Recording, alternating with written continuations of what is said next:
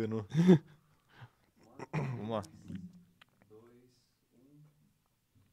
Salve, salve galera! Tá começando mais uma live do Cronômetro Zerado. Essa live é, extraordinária, nossa, que vamos falar sobre as notícias que aconteceram, que rolaram por aí nessa semana. Notícias que normalmente você não vê por aqui, já que a gente fala muito das corridas em si. Mas dessa vez a gente vai falar sobre tudo que aconteceu nessa semana. O meu nome é Caio, eu tô aqui com o Rafa. E aí? E é, hoje a gente vai comentar sobre muita coisa legal, né, né, Rafa? Mas a gente sempre comenta sobre muita coisa legal. Pois é, mas hoje tá mais legal Ah, ainda, entendi. entendeu? Entendeu? Entendi. Tem que saber vender aqui. Tem que Entendi. saber vender. Vamos começar aqui. É, basicamente, o que a gente vai fazer hoje é um formato novo aí que a gente está testando. E se vocês gostarem, já vai deixando aí nos comentários. Mas a gente vai comentar as notícias para você se sentir atualizado com o que aconteceu durante a semana. E vamos começar aí pelo Mazepin, olha só. Uau, que surpresa. Esse canal gosta, né? Esse canal gosta. Olha lá. Mazepin dificulta a avaliação de Schumacher, segundo o Villeneuve.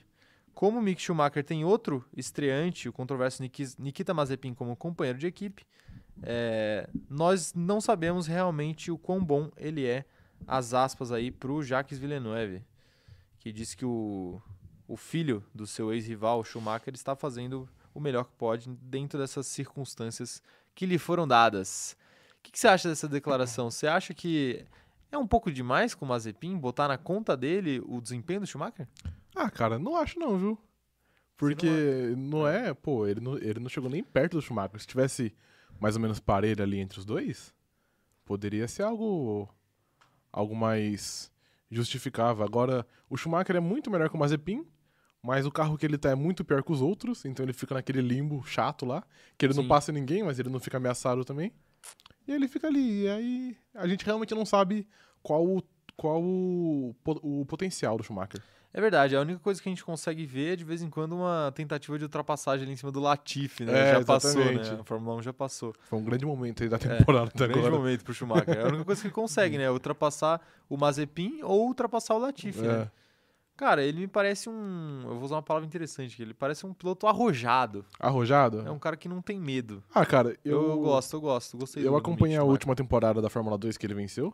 Cara, ele foi muito bem. Eu fiquei até, até surpreso que. Quando eu vi que ele tava lá, eu falei, pô, esse cara aí tá, tá mais pelo. Sabe quando você pensa Pelo tá nome, pelo né? nome? Sim. E, e ele começou muito mal, mas depois ele foi muito bem, velho. O Schumacher é bom. Pois é, mas você acha que o Mazepin acaba atrapalhando a avaliação? Eu não entendi muito bem o que ele quis dizer com o que É o Villeneuve ele quis dizer isso. que a barra de, de, de comparação tá muito baixa, entendeu? Porque, Sim, faz sentido. entendeu? Ficar à frente do, do Mazepin, teoricamente, não é um mérito, de acordo com o Villeneuve. Tá, é, aí eu acho que faz sentido, porque por outro lado você poderia pensar, pô, mas se a barra tá tão baixa, qualquer coisa que ele faça que ele seja já tá acima. já tá acima, mas aí tem outro lado, que é, é, ele tem que obrigatoriamente ficar acima e é igual você falou, ele tá num limbo, né? Porque se ele, ele, ele tem que ficar acima do Mazepin, se ele ficar abaixo vai ser decepcionante, se ele ficar acima não tá fazendo mais do que obrigação e ele não o carro não, não, não deixa ele disputar posições mais acima, Acima. ainda, né? Cara, mas se for ver pensando bem, até que é uma posição ideal, entre aspas, pra, Pra um estreante, né? pra um estreante, porque ele tá numa equipe que não tem nenhuma expectativa, não tem nenhuma pressão. Ele provavelmente vai, vai ficar na frente do Mazepin em todas as corridas. É. Então, sei lá, eu, eu acho que ele pode, ele pode tirar muito aprendizado desse, desse primeiro ano. Sim. Porque normalmente é um ano que é muito difícil com quem é novato. E como ele tá, tipo, esperando nada, sabe? O que vier é lucro. Então acho que ele pode aprender muito, velho. Eu acho que pode ser bom pra ele. Apesar de eu, de, eu, de eu concordar que a barra de avaliação é realmente muito baixa, porque o Mazepin não é um piloto muito bom, digamos. É, é verdade. E, cara, mas é, é isso que você falou. Eu acho que se ele souber aproveitar, ele pode até aproveitar esse ano pra meio que desfrutar, né, do fato dele estar na Fórmula 1. pô. Exatamente. Aproveitar, se ambientar, conhecer tudo, conhecer o grid. Ele já conhece, enfim, por outros motivos, né, Sim. familiares. Mas eu acho que ele, ele pode usar isso, como você bem falou, como aprendizado e, e adaptação, né? Se ele souber fazer isso, realmente, o dia que ele pisar É numa uma- equipe grande, uma ele vai grande estar muito mais pronto, né? É. Porque a ge- a gente falou tudo isso, mas ele ainda tem todo, todo o, o suporte que a Ferrari dá, né? Então, além de, de todos esses Sim. fatores, ainda tem esse fator Ferrari, que ajuda bastante. Então, eu acho Pois que pra é. ele é muito bom até. É, eu, e também tem outra coisa, né? Se ele imagina que a Ferrari, ao invés de contratar o Carlos Sainz, investe nele. Uma hipótese aqui. Uhum. A pressão que ia ter pra ele ser o Schumacher, pra ele ser o pai dele, Ia pra ser, ele ser o Mikael e não o Mick, ia ser muito complicado. ia ser muito grande, né? E talvez atrapalhasse muito a vida dele. Agora, ele já, já, tando, já estando mais ambientado, o nome dele já sendo mais conhecido por ele e não pelo pai, Uhum.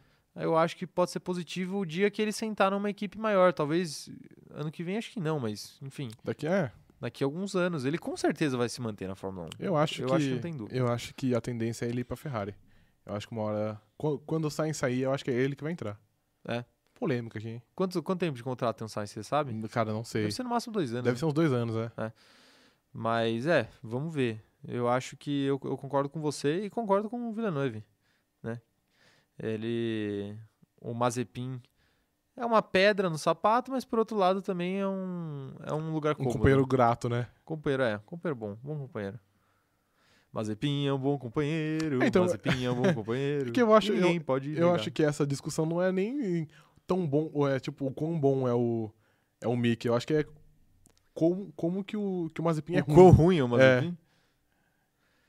Ah, pode ser, cara, mas. Mas eu não sei, é difícil também. Até, uma, até avaliar até o Mazepin, a gente gosta de zoar o Mazepin e tudo mais, lógico. Mas até ele, avaliando ele com esse carro da Haas, é difícil. É difícil, não, é. Porque na Fórmula 2, querendo ou não, eh, desvios de caráter à parte, dentro da pista, ele já mostrou em alguns momentos que ele, que ele pode brigar. Mas com esse carro aí da Haas, ninguém consegue fazer. Ninguém, nem se botar o próprio O- Verstappen ou o Hamilton. Hamilton. Não vai fazer nada. né? Aham. Mentira, o Hamilton acho que consegue ali um, um décimo lugar, mentira. Ninguém consegue fazer nada. Então, assim, é, é difícil avaliar o próprio até o Mazepin, até o Mazepin, Até o que em Mazepin. tese é o pior piloto do grid, com uma certa facilidade, em tese. é, até o Mazepin é difícil de avaliar. É, pensando, pensando por esse lado, faz sentido. Pois é, faz sentido. E vamos para a próxima notícia, então. Mande. Boa, foi boa essa notícia aí do, do Villeneuve, esse comentário do Villeneuve. Ó, após GP zerado, F1 vai, à- vai à pista com uma das maiores médias de ultrapassagens. Então, assim, é, depois do GP de Mônaco, Com um total de uma ultrapassagem. é, pois é, que teve uma ultrapassagem, é, na reportagem aqui, a repórter até falou em, em GP zerado, né? Mas enfim, teve uma, né? Que foi o próprio Mick Schumacher Teve em uma. cima do Mazepin. né? É verdade. nosso assunto de, da última notícia. Mas agora a Fórmula 1 vai para uma pista que tem a maior, uma das maiores médias de ultrapassagens aí é, da, da Fórmula 1. O que, que você está esperando aí? Vai ter muita ultrapassagem mesmo? O formato da pista permite isso por conta das retas? Qual é que é dessa, desse GP do Azerbaijão? Cara, apesar de ser. É igual a gente falou na, na última live. Apesar de ser um circuito de rua igual ao Mônaco, é totalmente diferente. Eu Sim, acho que vai ter certeza. muita ultrapassagem. A reta principal é gigantesca, velho. Não sei, deve ter mais que um quilômetro. É, é muito grande. E eu tava até comentando com você em off, né? É um GP muito bonito, né? Um comentário meio aleatório, layout, mas né? É, é. Eu gosto, eu acho muito bonito o É. GP, o, enfim, tudo, tudo em volta. GP de rua geralmente é, é, é mais, é um Mais GP boni- mais é. bonito, né? Aham. Mas é um GP geralmente mais fraco de ultrapassagens. Não é o caso do Não é Azerbaijão. o caso. É, a gente comentou na, na live passada, realmente, que nas últimas corridas sempre teve. Não sempre, mas na maioria das, dos últimos pódios sempre teve uma surpresinha ali, né? Alguém que você olha e fala, hum, essa pessoa surgiu aqui por quê, né? O que, que ela Uhum. vai fazer aqui? Mas é, é uma expectativa boa para esse GP de Baco, né? Muito boa, velho. E, ó, deixa eu ver aqui. Temos uma, alguns números aqui, ó. Dados. Com ruas mais largas, uma longa reta e um traçado menos travado, a prova de Baco nunca teve menos de 40 ultrapassagens em todas as quatro edições disputadas até hoje. 40 A que ultrapassagens. menos teve, teve 40 ultrapassagens. Pois é. Nossa, se Vai fosse- ser 40 vezes mais do que se teve tiver- em Mônaco. 40 vezes mais. Cara, se tivesse 20, eu já ia estar felizão. É, pois é. Imagina 40. 40. Será que rola? 40? Cara, acho que rola. Ainda mais porque, tirando ali Mercedes e Red Bull que tem uma distância, o resto do grid é meio juntinho, né? Sim, sim. Então acho que pode ter muita, muita coisa. Ah, pode ser até que o pessoal da Haas consiga fazer algum tipo de ultrapassagem. Lo- Perca lá, a né, posição amigo? logo depois? Pode Calma ser. lá, né, amigo? Acho que você tá sendo... Eu No sou máximo um aí, otimista. eles vão passar o safety, o safety car pra tirar uma volta aí quando eles tomarem. Pode Única ultrapassagem. Pode ser. É, quantas. Vamos lá, vamos, vamos chutar aqui. Quantas ultrapassagens você acha que vai ter o GP do Azerbaijão? Nossa, isso é uma informação muito específica. É um pouco. Eu vou chutar 53. 53. 53. Você, você fala. Ah, não, eu podia falar, não, vai ter um- umas 40. O cara, não. Ah, não. 53. Acabou de reclamar de especificidade. Eu aí, quero ó. ver depois pra gente achar essa informação. Pra É. gente ver se a gente acertou. Eu vou contar. Eu vou, eu vou assistir a corrida com, com um clique, tá ligado? Aqueles cliquezinhos. Sei. Um, um, vai contando, aqueles contador. 53. pode- 53? Pode confiar. Eu, eu chuto que vamos ter 47 ultrapassagens. 47? 47 Tudo bem. ultrapassagens. Quantos safety cars? Vamos lá.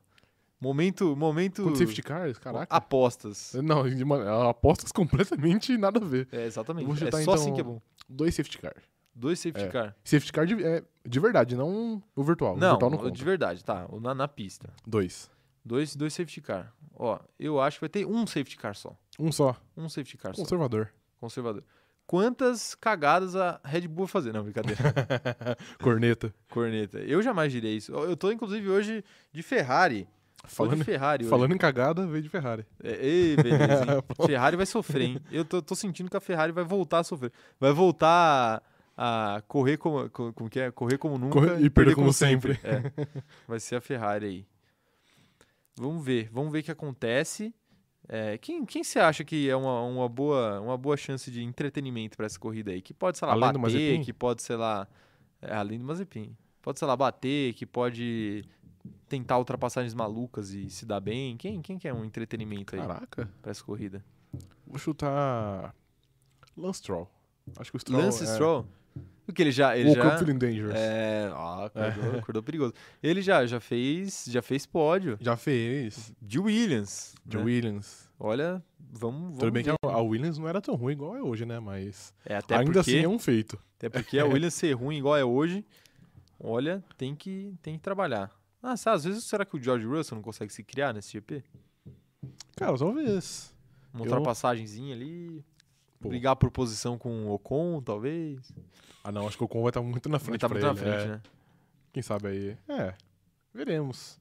É uma, é uma, é uma chance boa, hein? É uma chance boa, é uma chance boa. Bom, vamos prosseguir para a próxima notícia aqui, Prossiga. que a gente já falou bastante do GP do Azerbaijão na semana passada. Semana passada não, ontem. Os dias, pa- os dias demoram para passar aqui Demoram. nesse canal, hein? Olha só. Próxima notícia sobre o Richard. A gente também falou. O Richard, a orelha dele tá quente já por causa desse canal aqui. Richard, tra...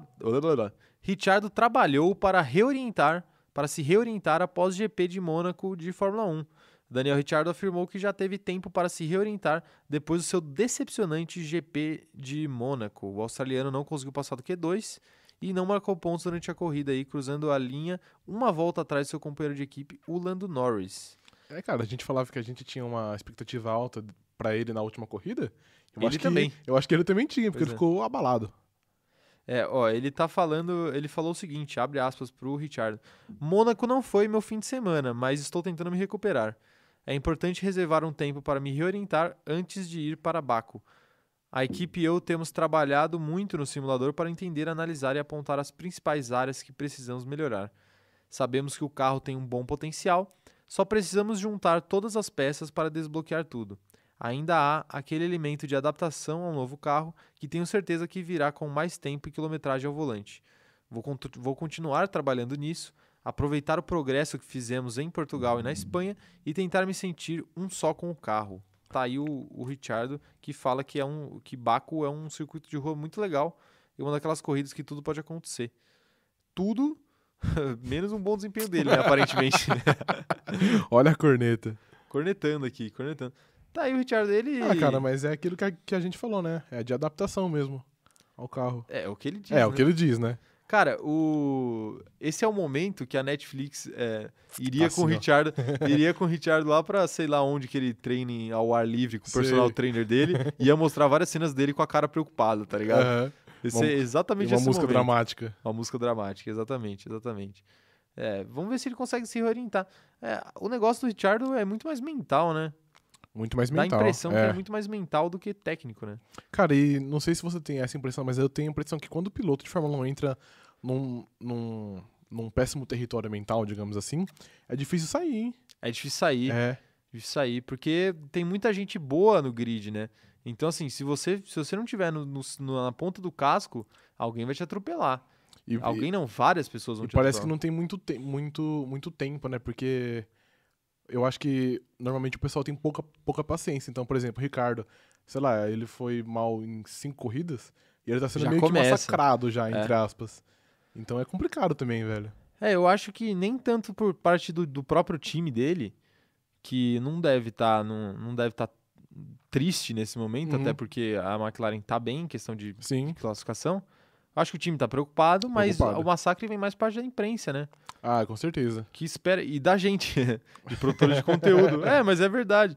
Porque são pessoas que esperam muito do Ricardo. O Ricardo é uma figura muito agradável, todo mundo gosta Sim. dele, né? Então todo mundo meio que torce por ele ali um pouco e acaba esperando mais dele do que de outros pilotos. E aí, quando ele não entrega, Quando é, ele entra. é normal que ele sofra mais também. É, a cobrança é em dobro, né? Entendi. É uma faca de dois gumes. faca dois gumes. É. Vamos ver. Cenas de. Aguardem. Próximo Drive to. Survive, cenas de, de Richard treinando com seu personal, personal coach, sei lá o que que é. Personal coach. É, é uma mistura de personal trainer com coach. Entendi. Aparentemente é isso que eles têm lá na Fórmula 1. Vamos, vamos torcer para dar certo então aí. Vamos torcer. Vamos. Será que o que falta pro Richardo é um, Um coach? um tratamento com coach? Cara, acho que é. Tratamento. Não dá nem pra chamar de tratamento, Tratamento né? é Vamos, o quê, vamos falar então? português, claro. Sei lá, consulta. Não, consulta também não, parece médico. Né? Ah, ficar amigo de um coach. Entendi. Será que Richardo vai vender Rinodê ao final do ano?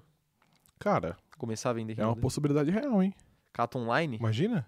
Imagina. Você- imagina você abre essa Demissão. porta lá, é o Ricardo. Eu te chamando pra uma reunião. Fala assim, caralho, será que eu vou trabalhar na Fórmula 1? E aí, não. Não, uma na reunião da verdade, Renault. Só vendeu. é, o Richardo, rapaz. Mas ele tá trabalhando aí com o simulador. Olha, o Richard, sinceramente, ele tem que trabalhar bem no simulador aqui? Ó, o Léo Torres tá perguntando se a gente não acha que o Daniel é superestimado. Olha só, é uma boa pergunta, hein? Eu particularmente não acho. Eu acho que ele, que ele é esse piloto bom que todo mundo fala. É que eu acho que o auge dele já foi. Aham. O auge dele era quando ele tava na Red Bull. Agora ele tá, ele tá numa decadência, mas o, o nível dele ainda é alto. Mas já foi melhor. Sim. Eu acho que ele é um bom piloto, respondendo aí o Léo. Um abraço, Léo, inclusive. Valeu pela pergunta. Eu acho que ele é um bom piloto, mas que existem outros pilotos que são que estão um degrau acima dele, que surgiram faz pouco melhor. tempo e no momento melhor. Por exemplo, é, quando ele estava na Red Bull, qual que era o carro que o Charles Leclerc dirigia? Era uma Sauber. Uhum. Então, sabe, a concorrência era outra. Ele concorria Entendi. com outras pessoas. Ele, eu acho ele, por exemplo, um melhor piloto que o Bottas. Uhum. E ele concorrer de Red Bull com Bottas, de Mercedes, dava jogo, né?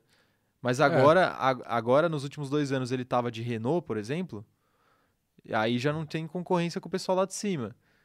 Entende? E, começou a e começaram a chegar mais pilotos novos boa. e muito bons no grid. É o caso do Charles Leclerc, é o caso do Lando Norris, é o caso de, enfim, quem mais? O, até o próprio Carlos Sainz aí que tá crescendo, tá? Uhum. É mais jovem e tá em alta aí nas últimas corridas.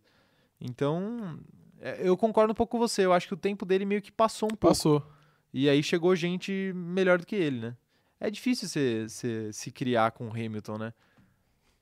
Todo mundo aí que É. pegou esse auge aí, no, sei lá, nos últimos sete anos, meio que Ferrou, des- né? desperdiçou o auge. Desperdiçou, porque né? não tinha condições. Cara, até o Rosberg, que foi o único ali que conseguiu desbancar o Hamilton nos últimos anos, teve que sofrer muito, suou sangue pra ganhar do Hamilton. E aí caiu fora. Caiu fora. Depois da- ganhou, falou: ah, não aguento mais não, tô, tô, indo, tô indo embora. É, não é fácil Então é não. difícil. Ah, O Verstappen ainda é um cara que, que tem uma paciência a mais, porque ele é muito novo, né? Muito novo. Então ele sabe que um dia ele vai estar correndo Um e o dia o Hamilton não Hamilton vai estar ter mais. É, exatamente. e, e um dia ele vai passar por cima. Mas o, todo o resto se ferrou, né, nessa brincadeira. Sim. E o, e o Ricardo foi um deles. Ricardo foi um deles. Mas, mas É que eu acho, eu acho É. que também não é só isso. Eu acho que é uma- toda uma união de fatores.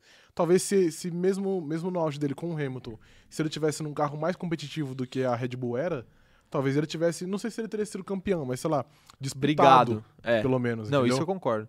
Mas também É que o- a Fórmula 1 eu acho que é muito você estar no lugar certo, na hora certa, na, na equipe certa, e é toda tipo uma união do universo Sim, te, te favorecendo. sim. A menos que você seja muito acima da média. Ah, né? é, exatamente.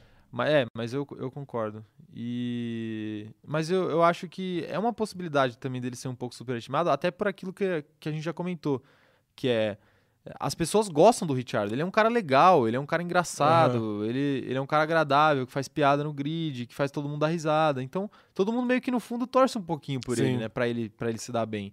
Todo mundo fica um pouco. É aquela história de chegar no pódio, fazer o chu e beber no, no- Na na sapatilha. Todo mundo gosta de ver essas coisas, sabe? Aham. Então, é, eu acho que existe uma condescendência maior, da, tipo, para erros dele do que de Entendi, outros do pilotos, por de exemplo. pessoas. As pessoas olham ele com mais carinho do que outros pilotos que são mais massacrados, pilotos Aham. mais mala, assim. Entendi. Eu acho que sofrem mais. O Bottas, por exemplo, se tivesse nessa situação, apanharia É. muito mais, inclusive da gente, provavelmente. Sim, nossa, com certeza. O Bottas ele tem o carisma de um alface, né? Convenhamos. É. Finlandês, né? Finlandês, é, pois é. O, o Richard não, é australiano. O australiano é, é quase um carioca.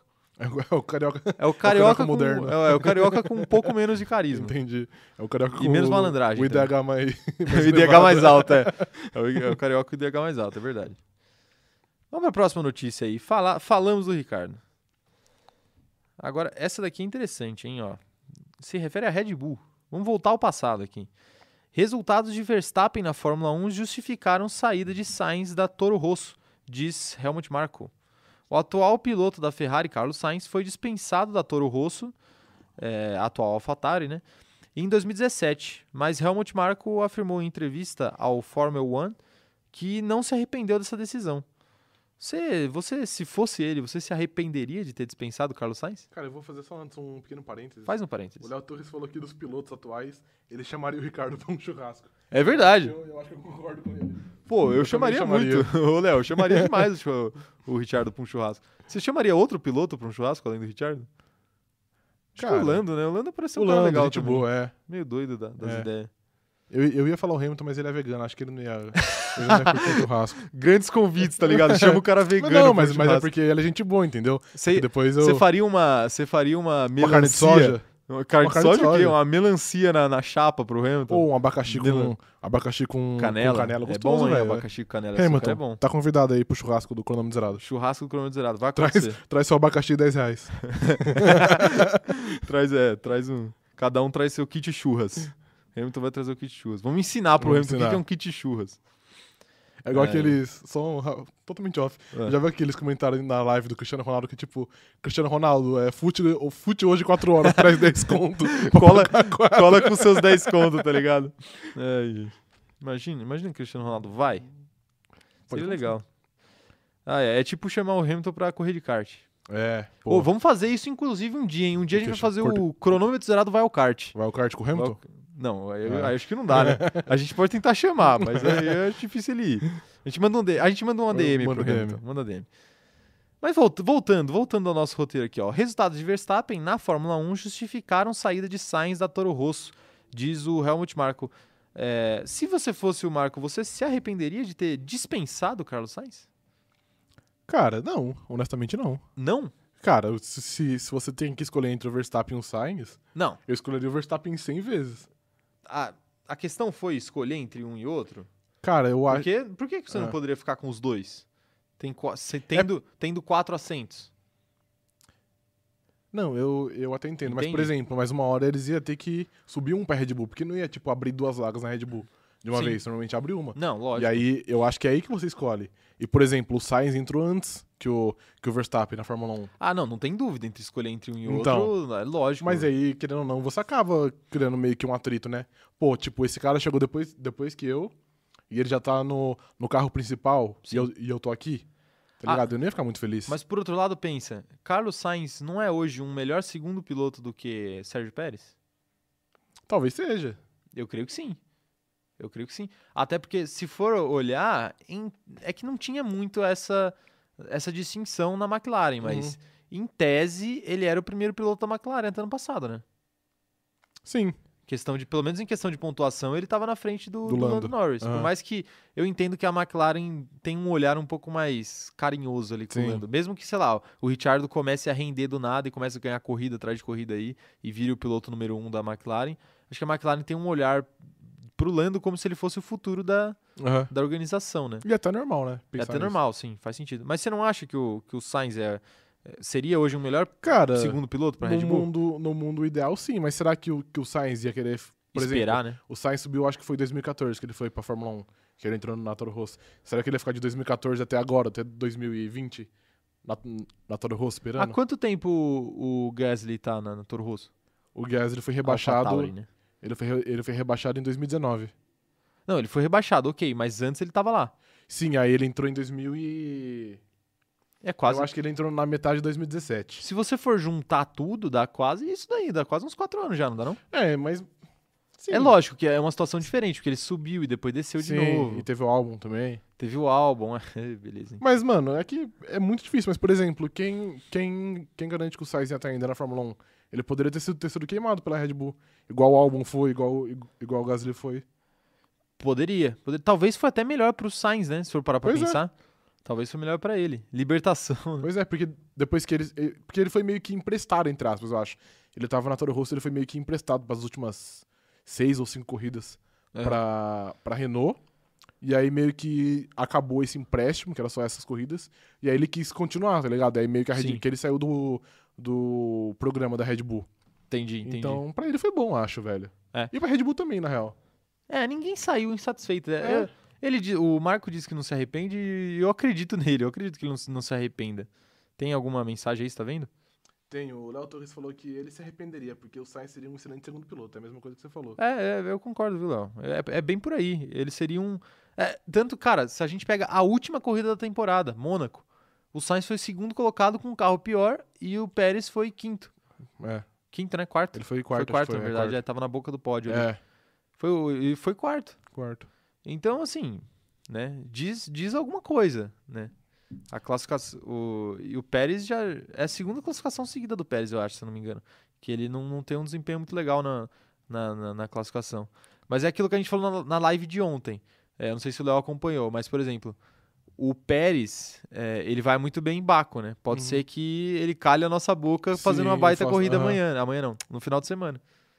É, cara, é que, sei lá, eu acho que essa é uma questão muito difícil, porque é muito. É muito si. E se, é- é- exatamente, porque, por exemplo, se o Sainz tivesse ficado, talvez, sei lá, o, o Gasly não, não tivesse subido pra Fórmula 1.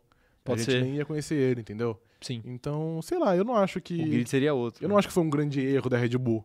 Não, grande, grande, acho que não. Acho que não. Acho que existe essa discussão de, pô, hoje o Sainz é, aparenta ser um melhor piloto do que o Pérez, mas. É, e também é, é porque a gente tá, tá fazendo essa comparação com o Pérez, mas a comparação meio que óbvia era com o Verstappen, né? Que era meio que a escolha. E, pô, sim, sim. eu acho que se, se a gente perguntasse pra 100 pessoas, 99 ia escolher o Verstappen. E outra, o Pérez estar na Red Bull foi meio que uma cagada do destino ali, né? Foi. E uma cagada da Red Bull de demorar pra ir atrás de um segundo E o segundo piloto. piloto. Porque ficou naquela situação de e agora, renova ou não renova com o álbum, fica o álbum, sai álbum. E, e o Pérez teve essa situação com a Racing Point, né? Que ele saiu da Racing Point. que ele tava, tava bem, mas acabou saindo por conta do, Por causa do da Vettel. chegada do Vettel. É. E acabou sobrando um. Mas o Vettel saiu por causa do Sainz. por causa do Sainz. Não, é um. E o Sainz saiu por causa. Não. Aí, velho, entra numa, numa Num roda, né? Entra num looping. Mas é, mas é bem por aí. É bem por aí. Ó, o o Léo Torres falou que o Sainz é tão bom pra ser segundo piloto que se ele fosse o Toto, ele traria o Sainz pro lugar do Bottas. Olha só. É, mas você, Léo, mas você acha, eu, eu- pelo que eu entendi, você acha que o Sainz é um bom segundo, Segundo piloto, e piloto. nada mais, né? É. Não é o primeiro piloto de, um- de uma equipe. Eu, eu acho que faz um certo sentido. É, o- entra naquela, naquela coisa de falar que o- eu, por exemplo, eu acho que o Bottas é um ótimo segundo piloto para Mercedes. Uhum. Porque ele não incomoda o Hamilton, ele não é bom o suficiente para incomodar o Hamilton e nem ruim o suficiente para botar em risco o campeonato de, de construtores, da- construtores. Da, da Mercedes. Então, até agora, ele é o, o melhor segundo piloto possível para esse Uhum. momento da Mercedes. Mas, já pro ano que vem, eu acho que vai precisar de um piloto um pouco melhor do que ele. E aí, talvez É, tá um cara apertado. do nível do Carlos Sainz seja interessante. Entendi. Porque os carros estão melhorando atrás da, da, Da Mercedes. da Mercedes e ano que vem vai ter a, a limitação de orçamento, né? Sim, a mudança de Então, regulamento. é, a tendência é que os pilotos façam mais diferença no ano que vem do que fazem esse ano. Então eu acho que a Mercedes realmente é, tem que ir atrás de um segundo piloto melhor e vai. A gente vai comentar isso aqui mais pra Vamos. frente na live. Ok, ó, Tem o- uma notícia aqui, eu até preciso achar ela, mas enfim. O Torres falou que, comparando, o Verstappen é muito melhor que o Sainz. É, é isso que que a gente falou. É, é se, isso aí. se todo mundo fosse escolher entre o Sainz e o Verstappen, Não, não tem como. o Sainz ia rodar. Não tem como. Acho que nem a mãe do Sainz escolheria ele. Vamos continuar aqui, vamos continuar. Olha só, uma notícia até, um- até um pouco fora de Fórmula 1. Hamilton critica a organização de Roland Garros por multar Naomi Osaka. Tenista japonesa foi multada em 15 mil dólares, cerca de 75 mil reais, por não conceder entrevistas no Grand Slam francês devido a crise de ansiedade e após isso ela decidiu abandonar o torneio. O que aconteceu? Eu vou explicar porque eu vi, eu vi essa, eu Tá por acompanhei, dentro. tô É. por dentro, tô por dentro. A Naomi Osaka, que é uma tenista japonesa, ela ela afirmou, peraí, eu vou, vou construir de outra forma a história. A Naomi Osaka, ela se recusou a dar entrevistas depois do, da partida dela lá no Grand Slam, no campeonato de tênis. E ela acabou sendo meio que massacrada por não dar entrevistas, porque muitas pessoas acabaram falando que, pô, as entrevistas fazem parte do espetáculo e que faz parte da, da vida de um atleta e não sei o quê. E aí ela se defendeu falando que ela não decidiu não dar as entrevistas porque ela tem crise de ansiedade e que ela tá lidando com uma depressão aí profunda desde 2018, segundo ela. Aham. E por conta de toda essa, todo esse burburinho, ela disse que decidiu abandonar o torneio. Então ela basicamente jogou o boné, desistiu, Aham. desistiu do torneio, porque segundo ela, ela não queria ser o assunto por conta disso para um torneio que estava tão bom. Foi mais ou menos nas palavras dela o que ela disse. E aí o Hamilton se posicionou falando que realmente é um assunto muito grave que, e que deve-se ter uma atenção maior para a saúde mental de atletas eh, de alto nível, né? Uhum. E eu acho que faz um certo sentido o Hamilton se posicionar sobre isso, porque ele já, já declarou várias vezes que ele teve esses Sim. problemas, né? De ansiedade, de depressão. E até com o próprio corpo dele, ele falou faz, faz pouco tempo, né? Falou que, Não lembro disso. que a rotina de atleta dele é muito complicada, cansativa. porque é, ele muda, o peso dele varia muito entre Aham. semana de corrida e essas coisas. E eu acho que faz, faz muito sentido ele se posicionar quanto a isso, né? E o, Sim. e o Hamilton. Ele esse se- é o Hamilton, né? Exatamente, ele sempre se posiciona, né? Ele sempre se posiciona sobre todos os assuntos. Eu vejo algumas pessoas, às vezes, reclamando, tipo, ah, o que, o Hamilton tá falando? Ele não tem nada a ver com isso. Mas, cara, esse é o Hamilton, velho. E ele, pra mim, ele tá certo. Tá muito ele, certo, Ele ele chegou se- num. Ele sempre tá do lado certo da história, né? Geralmente sim, né? É, ele chegou num ponto que ele não tem que ter. Ele não tem medo de mais nada. Ele, Sim. já, ele já tá feito. Ele meio que já se, se provou pra todo mundo. Se provou pra todo mundo. É, o cara é o maior campeão da história da Fórmula 1. Às vezes a gente esquece, né? Aham. É o maior campeão da história da Fórmula 1. Então ele, ele pode se posicionar sem ter medo de qualquer represália, né? Aham. E eu acho que, cara, é, é muito legal quando o atleta chega nesse nível, assim, de que ele se garante tanto que ele pode falar qualquer coisa que ele pensa sem ter medo de, problema. de perder uma vaga na melhor equipe, Sim. sabe? Esse tipo de coisa. Cara, isso é muito bom e eu acho que, isso, que essa iniciativa tá aumentando, porque o Lando fala muito disso também. É. Ele sempre falou desde quando ele entrou, e sei lá, o Lando é, é, É novo, é é. moleque, é. E ele sempre fala disso, então é bom que, que esse tema que é tão complicado tenha mais abertura, né? E não só na Fórmula 1, que eu acho que, que eu acho que até em todos os, os esportes, né? Que tá Sim. tendo mais abertura Sim. pra essa conversa. Até porque caras como o Hamilton, eles têm que ser a ponta da lança, né? Tem que ser o Exatamente. cara que abre o caminho. Porque você não pode esperar que um moleque de 19 anos, o caso do Lando Norris, Assuma seja o primeiro a fazer esse tipo de coisa. Ainda mais dentro de um ambiente como o da Fórmula 1, que a gente sabe que as coisas, os pilotos são, são muito substituíveis, né? Sim. Sempre tem alguém querendo lugar. aham. Então, assim, uma, uma declaração ali fora de, fora de fora de do agrado de quem manda, de quem tem o dinheiro, uma ma- junto com algumas atuações ruins dentro do, do Pode grid, queimar rapidinho. pode acabar com alguém. Pode Uhum. acabar com alguém pra sempre. O cara Pra nunca mais sempre. volta. É. É. literalmente isso. É, é bem difícil, é bem difícil. A gente comentou, por exemplo, do, do álbum, ele não tem, não tem nada a ver com essa questão de se posicionar ou não se posicionar, mas foi aquela coisa, né? Um ano ruim do, do álbum e provavelmente ele não volta mais pra Fórmula 1. Muito difícil. É, é muito assim a Fórmula 1. Se É. você sair pra voltar, meu amigo, difícil. O Léo Torres falou que dos grandes atletas da atualidade, o Hamilton se posiciona sobre tudo e ele acha que, que está certo em falar. É verdade, é, É. verdade, Léo. É, e be- bem falado, inclusive, dos grandes atletas da atualidade, você pega, são poucos que têm essa, essa proatividade do, do, do Hamilton, né? De vez em quando o LeBron, LeBron ali, fala mas, bastante. É, mas eu acho que menos do que o Hamilton ainda. Menos que o Hamilton. Assim, na questão do racismo, por exemplo, você tem bastante gente se manifestando mais agora, principalmente depois dos episódios do George Floyd, né? Aham.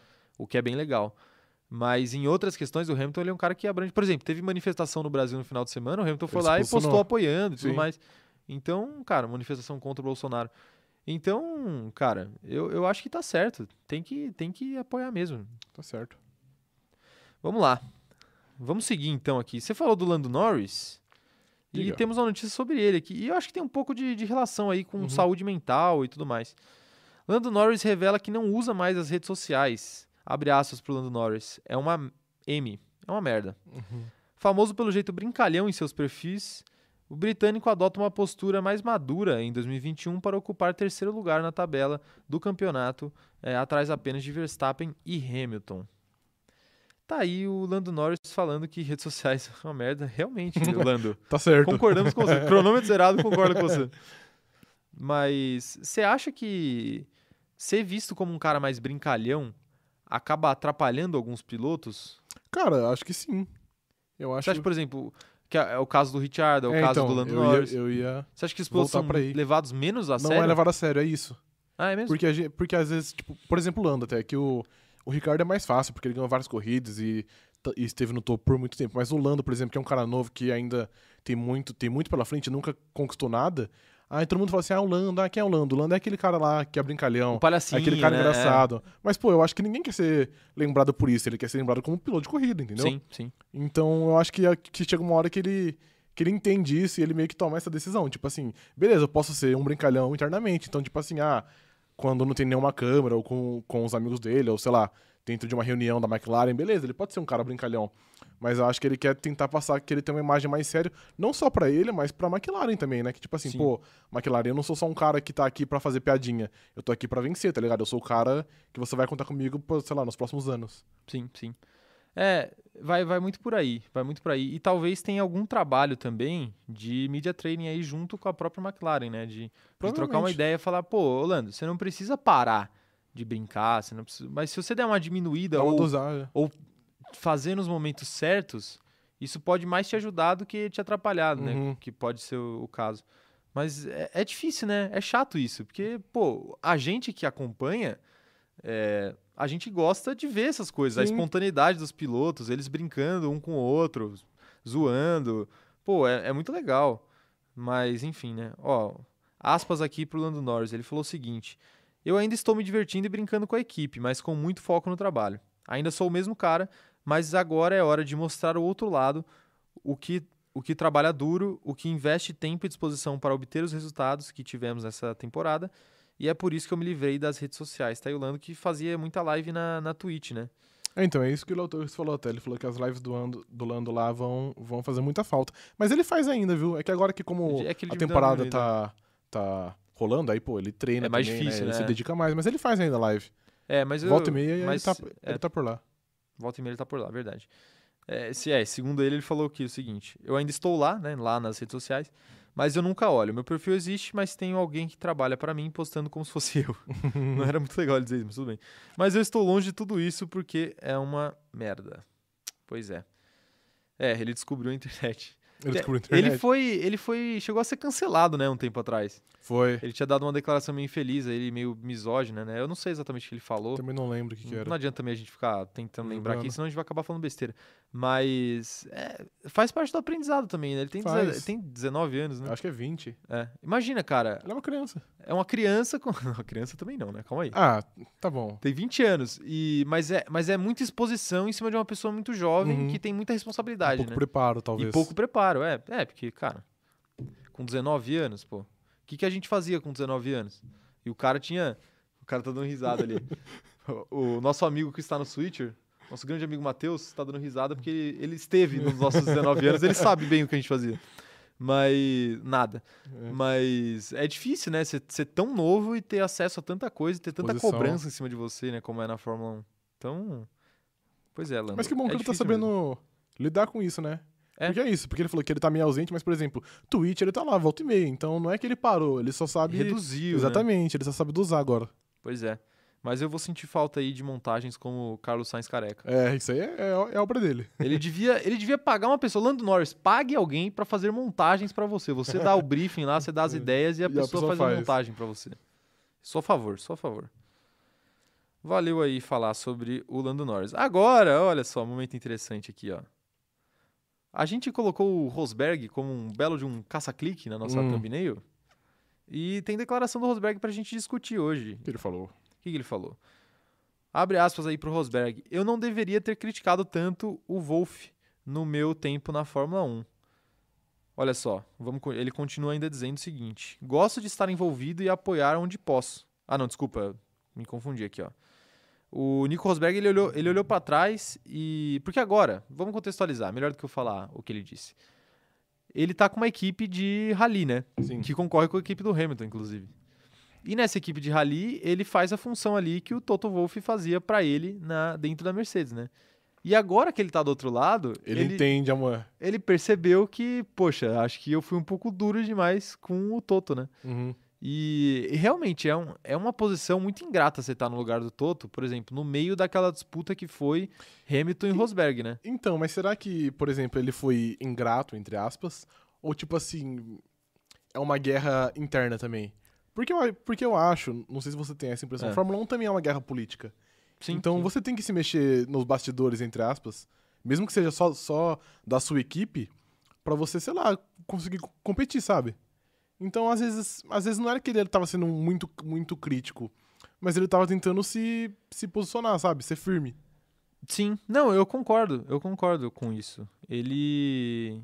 Só que acho que às vezes passa um pouco do ponto, talvez, né? Mas assim, você estando lá dentro, você não tem essa noção. Sim. Depois que você sai, se aposenta, fica dois anos fora, aí que começa a cair a ficha do cara que fala, puta. Talvez, talvez, Talvez isso pudesse ter sido ponto. diferente.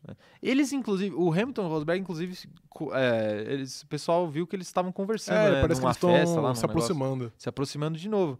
Eu acho que talvez seja uma maturidade dos dois. Os dois. Agora, por exemplo, agora que o Hamilton já é o maior campeão da história, agora que o Rosberg Não já tá essa aposentado faz tempo, eles. é, eles devem olhar pra trás e falar, cara, cada um deve fazer uma autocrítica e falar, cara, ele passou do ponto, ele é um lazarento, um maldito, mas eu passei Eu do também ponto passei também. do ponto. aham. E ele passou do ponto porque eu passei do ponto também. Tem essa. Aham.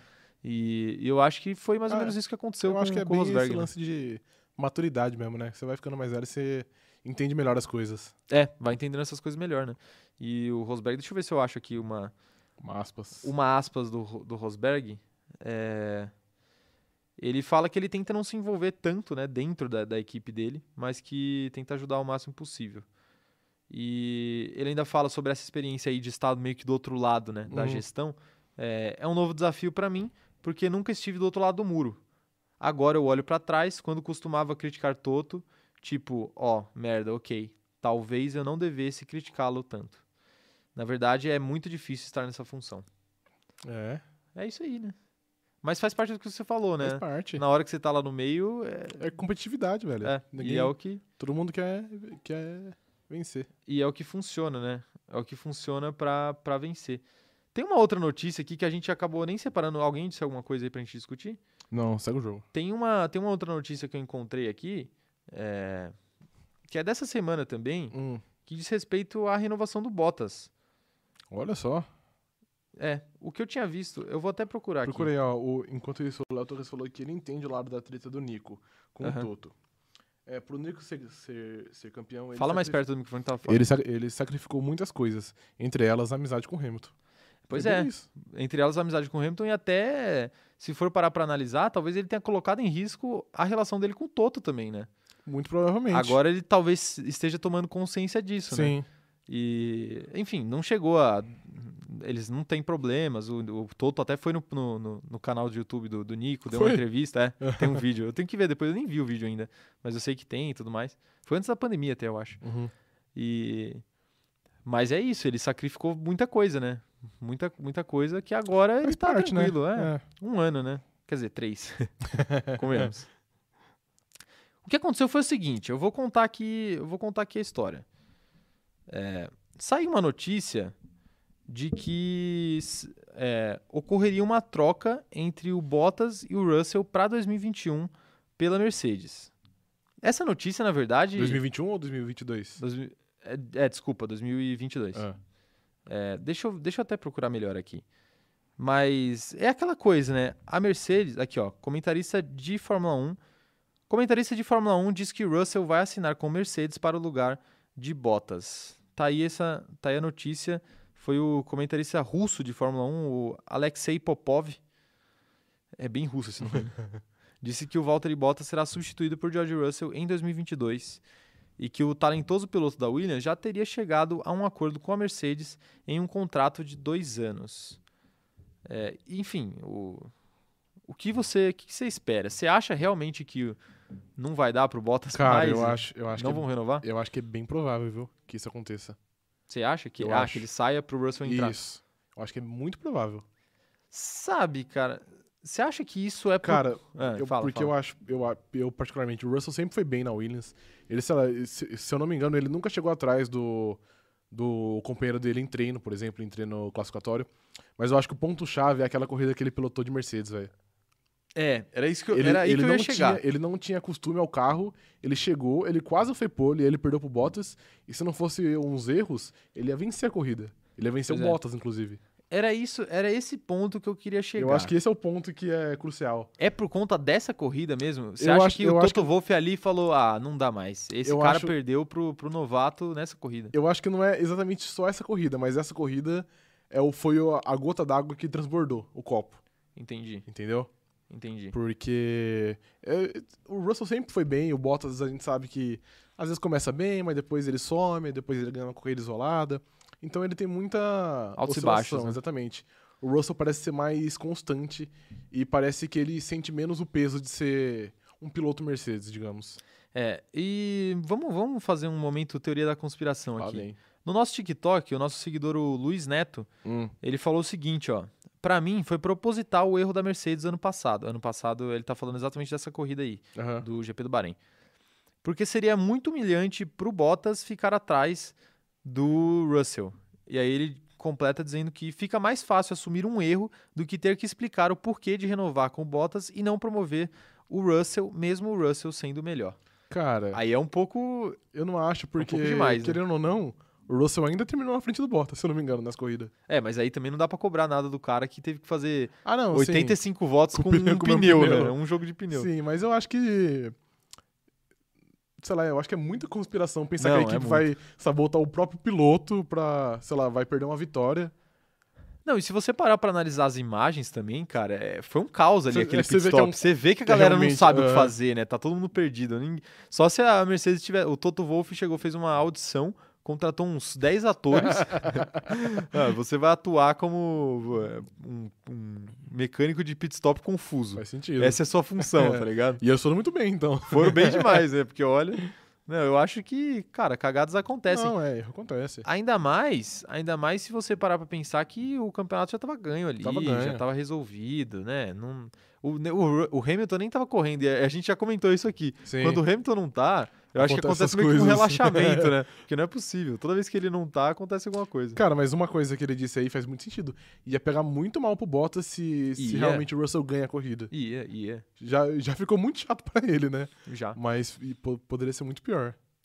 É, tem que ver. Eu não lembro se o ano passado o contrato dele ainda tava de pé Ó, o, pra esse ano. o Léo Torres tá, tá perguntando aqui, será que o Toto trocaria o Bottas pelo Russell? Mesmo com a treta entre os dois? Treta que- Então. que, que, te- que teve no GP de Imola. Eu acho que agora, agora ficaria meio chato, né? Talvez ele espere, porque assim, não tem por que não esperar, né? Não, eu, Resolver isso agora. é, mas ah, E aí até o final do ano essa treta esfria. Já, o Russell Esfriou já tirou já, o pé. certeza, é, é. o Russell já tirou o pé um pouco dessa confusão, porque ele viu que ele tava errado e o Toto deu uma nele, né? sim, e o Falou Toto, que o se Toto continuar é desse empresário jeito, dele. É, o Toto é empresário dele. Se continuar desse jeito, ele não devia estar na Mercedes. Não, Uhum, uma história assim que é. ele falou. Deu uma no meio dele, né? E. Você acha, mas você acha que essa renovação também tem alguma coisa a ver com a renovação do Hamilton? Por exemplo, eu vou explicar. Eu, falei antes nessa live aqui que eu acho, eu considero o Bottas o piloto perfeito para esse momento da Mercedes, justamente porque ele não incomodaria o Hamilton Uhum. tecnicamente e porque ele faz os pontos necessários aí para a Mercedes ser campeã do campeonato de construtores. Construtores. Você- mas você não acha que, é, dependendo ali da situação contratual do Hamilton, se renova com o Hamilton, você não acha que existe uma possibilidade maior de querer continuar com o Bottas? Porque o Russell tem alguma possibilidade de ser um Rosberg pro Hamilton, de novo? E o Hamilton não estaria afim de passar por aquilo de novo, agora sendo um, um, o maior campeão da história? Cara, eu não acho que o Hamilton seja, entre aspas, mimado a esse ponto. Eu acho que o Hamilton nunca, nunca correu de uma, de uma disputa. Então eu não acho que isso fosse atrapalhar. Por Aham. exemplo, eu, pra- eu acho que pra ele não faz diferença o Bottas ou Mas não é uma questão de correr. Eu acho que é mais uma questão, meio que uma chantagemzinha ali, tipo. Fala, travar as negociações, ficar sabendo de uma notícia ali do Russell e dar uma travada nas negociações. Ah, cara, eu acho que eu, eu não consigo Ah, acreditar nisso, só, não. só se o Hamilton for empresário do Bottas, né? Só isso, porque eu acho muito difícil. Tá, vamos lá. Ó, a Larissa Silva tá perguntando aqui, ó. Um abraço pra Larissa. Na opinião de vocês, futuramente, qual vai ser a dupla de pilotos da Mercedes? E pra cravar, então, quem você acha que vai ser a dupla de, Merce- de, pilotos da Mercedes vem? pro ano que vem? Hamilton Russell. Hamilton Russell? É. Eu concordo, eu acho que vai por aí também. E Russell. E você, Larissa, fala pra gente aí, quem você acha que vai, vai ser? O Bottas vai continuar? O Russell vai entrar no lugar dele? O Hamilton vai continuar na Fórmula 1? É, tem eu essa também, que continua, mas né? eh, É. tem esse, esse impasse aí. O Hamilton parece que quer um ano de contrato e o E a Mercedes quer e a dois. Mercedes quer dois. De Vamos ver. novo. De novo, né? Vamos ver quem quer, quem que ganha esse, essa queda de braço. Eu acho que vai Hamilton acabar ganha. com o Hamilton um, um ano de contrato. O Igor Bueno tá dizendo aqui, ó. Se, se eu fosse o Toto, eu colocaria o Russell no lugar do Bottas já no próximo GP. Aí pega muito mal também, né? É, eu acho que. É, tem que ver, o Igor, porque o, o Bottas ele costuma ir bem no GP bem, de é. Baco, né? Mas, Então, aí, mas aí também pega muito mal, né? Que é, que é você. trocar no meio da temporada. É? E nem tem necessidade. não porque- tem. Quer dizer, Não, não tem. a, a Red Bull é, é líder do campeonato de construtores, né? Mas é. É. muito mais por conta dos erros da Mercedes do que dos erros do Bottas, né? A gente discutiu aqui. Teve uma corrida que o, o próprio. Russell acabou com o Bottas do e o, E o último. E, a última corrida que o pneu não saiu, né? Aí fica complicado. Aí fica complicado. Mas, é, trocar no meio da temporada é, é sacanagem. difícil, é é. difícil, é difícil. O Léo Torres tá falando aqui, ó. Eu acho que seria até melhor pro Hamilton ter uma concorrência interna. Pode ser também, né? Talvez o Hamilton rendesse mais com uma concorrência interna, desde que ela não fosse naquele nível completamente não saudável do, do- contra o Rosberg. Cara, se isso fosse ano passado, que ele não tinha uma concorrência real, porque o Bottas estava bem longe, eu até. Eu até colocaria que sim, mas agora que o Verstappen tá, é realmente uma concorrência, eu acho que a concorrência interna não faz diferença. Aham. E foi uma coisa que ele chegou a reclamar em alguns momentos, né? No ano passado, de estar desmotivado, porque não tinha muito, muito, muita concorrência, e esse ano Apareceu a concorrência. apareceu, né? O Verstappen tá liderando pela primeira vez aí da carreira E dele. é bom pra ele também, né? Parece que ele rende mais quando tem uma concorrência acirrada. Acho que todo mundo, né? Todo mundo, né? Todo mundo fora da. É aquela coisa, aquele papo coach, né? Fora da zona de conforto. Isso. Fora da zona de conforto dele, ele, ele, ele, rende mais. É, Vamos ver. O campeonato tá aberto. tá muito aberto. Vamos ver. Pode ser que, sei lá, vai que o Bottas comece desanda a fazer ponto aí, né? E, e convence aí o pessoal da Mercedes. Mas eu acho que é isso, né? Por hoje, por É hoje é isso. só. Discutimos essa, discutimos aí as notícias da semana. Gente, vamos fazer o seguinte, você que tá assistindo aí, se você, se você gostou dessa live, já deixa o like aí pra gente, se inscreve no canal, é, manda no- é, compartilha aí o nosso canal com seus amigos e comenta aqui embaixo se você gostou desse formato de vídeo, a gente discutindo notícias, é, principalmente em semanas sem corrida, vai ser um- uma boa alternativa aqui pra gente ter esse papo com vocês. Eu acho bem interessante. Se você gostou, comenta aí, deixa o, deixa o recado pra gente. Mas obrigado por você que acompanhou. Segue a gente nas nossas outras redes sociais que a gente avisa quando que vai ter vídeo, quando que vai ter live. Inclusive essa semana vai ter vídeo, vai ter vídeo no canal, dois vídeos editados aí sobre histórias legais da Fórmula 1, sobre Hamilton e Rosberg, inclusive. Fiquem ligados, fiquem ligados, vai ter. E é isso. É, só antes de fechar, uma última pergunta aqui do Igor. O que vocês acham sobre as asas flexíveis da Mercedes e da Red Bull? Olha, Tem isso que ter. daqui. Tem que ter. Tem que ter. Você é, a tipo, favor do doping? É o doping dos carros. É o doping dos carros. Eu acho que tem que, assim, ó, asa flexível na Red Bull, a Mercedes usa o DAS, a Ferrari usa o motor adulterado, e vendo que dá, E a gente vai ter a melhor temporada de todos os tempos. Exatamente. É isso. Competitividade pura. Competitividade. Charles Leclerc lá ganhando corrida. 500 por hora do motor Hamilton roubado. ultrapassando igual louco. É, eu. Olha, mas falando sério. Não, sério agora. Só é. um. um- Eu, só pra fechar. Ah, par- fala. particularmente, eu acho que não tá fora do, do, Você acha que tá do dentro? regulamento. Eu acho que tá. É. Eu, Mano, assim, é porque isso. Sempre tem isso, sempre, sei lá, acontece a cada quatro anos. Alguém acha, mano, uma mini brecha que você pode fazer um É. milhão de coisas. E eu acho que é isso. E tá certo quem achou a brecha, né? Até, até porque, convenhamos, se, se, se tivesse fora, já tinha rolado algo. Já tinha, já, Já tinha. tinha. Eu acho que é também um jogo de bastidores ali da Mercedes pra tentar encher o Sim, saco da Red é, Bull, né? Faz parte. Faz parte. É a- é a a Red Bull fez de volta. É a política, É. a guerra política que eu a disse. guerra política. E aí a Red Bull foi lá e fez de volta acusando pra Mercedes. Então, é, assim, é, é o jogo, é o jogo externo. Tipo, quando o campeonato tá acirrado, isso, isso talvez seja mais importante ainda. né? é, faz parte. Talvez seja mais importante ainda. Mas eu acho que no final dos contos não vai dar nada pra ninguém e vai- vamos continuar do jeito que tá. Tomara, né? Eu sou a favor, inclusive. Vamos Você é a continuar do jeito do que tá. Sou a favor do doping. Ai, ai. Mas é, ó, uma ideia sobre vídeos aí da história da, da Fórmula 1. Faz sobre a equipe brasileira, sobre a Fittipaldi. Vamos Boa fazer, ideia. vamos fazer. Vamos fazer sim, Léo. Pode deixar. Gostei dessa ideia aqui. Vamos fazer sim.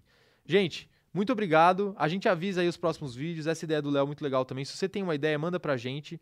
E é isso, gente. Muito obrigado por essa live. Já já vai estar no Spotify também, se vocês preferirem só em áudio. E é isso. Valeu!